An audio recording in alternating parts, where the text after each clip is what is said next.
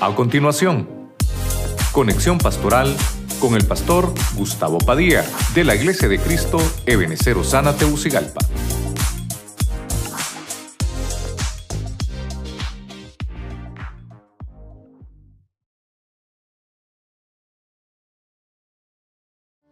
Hemos hablado del peligro de contaminarse.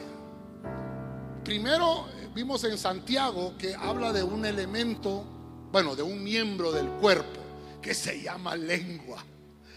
Qué terrible, ¿verdad? La lengua esparce destrucción. Si no sabemos controlar la lengua, nos podemos contaminar.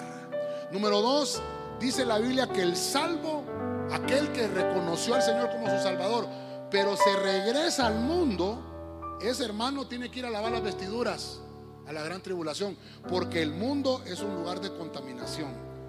Número tres, vimos que hay servidores, el siervo, en el ejemplo que vimos de Daniel, propuso en su corazón no contaminarse con porciones, no es que comía no es que iba a comer todo el manjar del rey, no, solo porciones. Y él propuso y dijo, no, no voy a consumir eso porque no me va a abonar en nada. Y se propuso. Así debemos de hacer nosotros, proponernos, no contaminarnos. Número cuatro, vemos que el Señor le escribe al pueblo, a su pueblo, y le dice, hay prácticas oscuras que ustedes hacen. Por ejemplo, el ocultismo, el, consultar los medios, los muertos. Eso, dice el pueblo, eso los contamina. Y el Señor dice que aborrece tales prácticas. Número cinco, vimos que hay una ciudad que puede ser contaminada. ¿Por qué? Porque desafía el orden de Dios. A eso se le llama rebeldía. La rebeldía es cuando un desobediente contamina a otro desobediente. Entonces los dos se rebelan. Mira, así, funciona la rebeldía.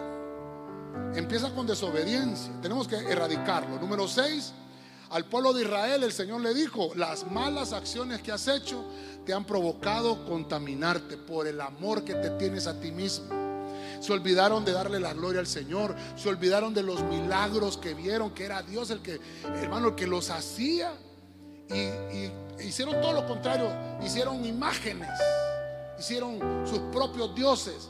Cuando fue Dios, hermano, mismo el que los libró de sus maldades. Y por último, vemos a Pablo que escribe y dice que el cristiano puede contaminarse.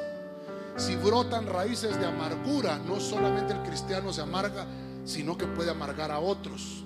Se puede eclipsar el corazón de un cristiano.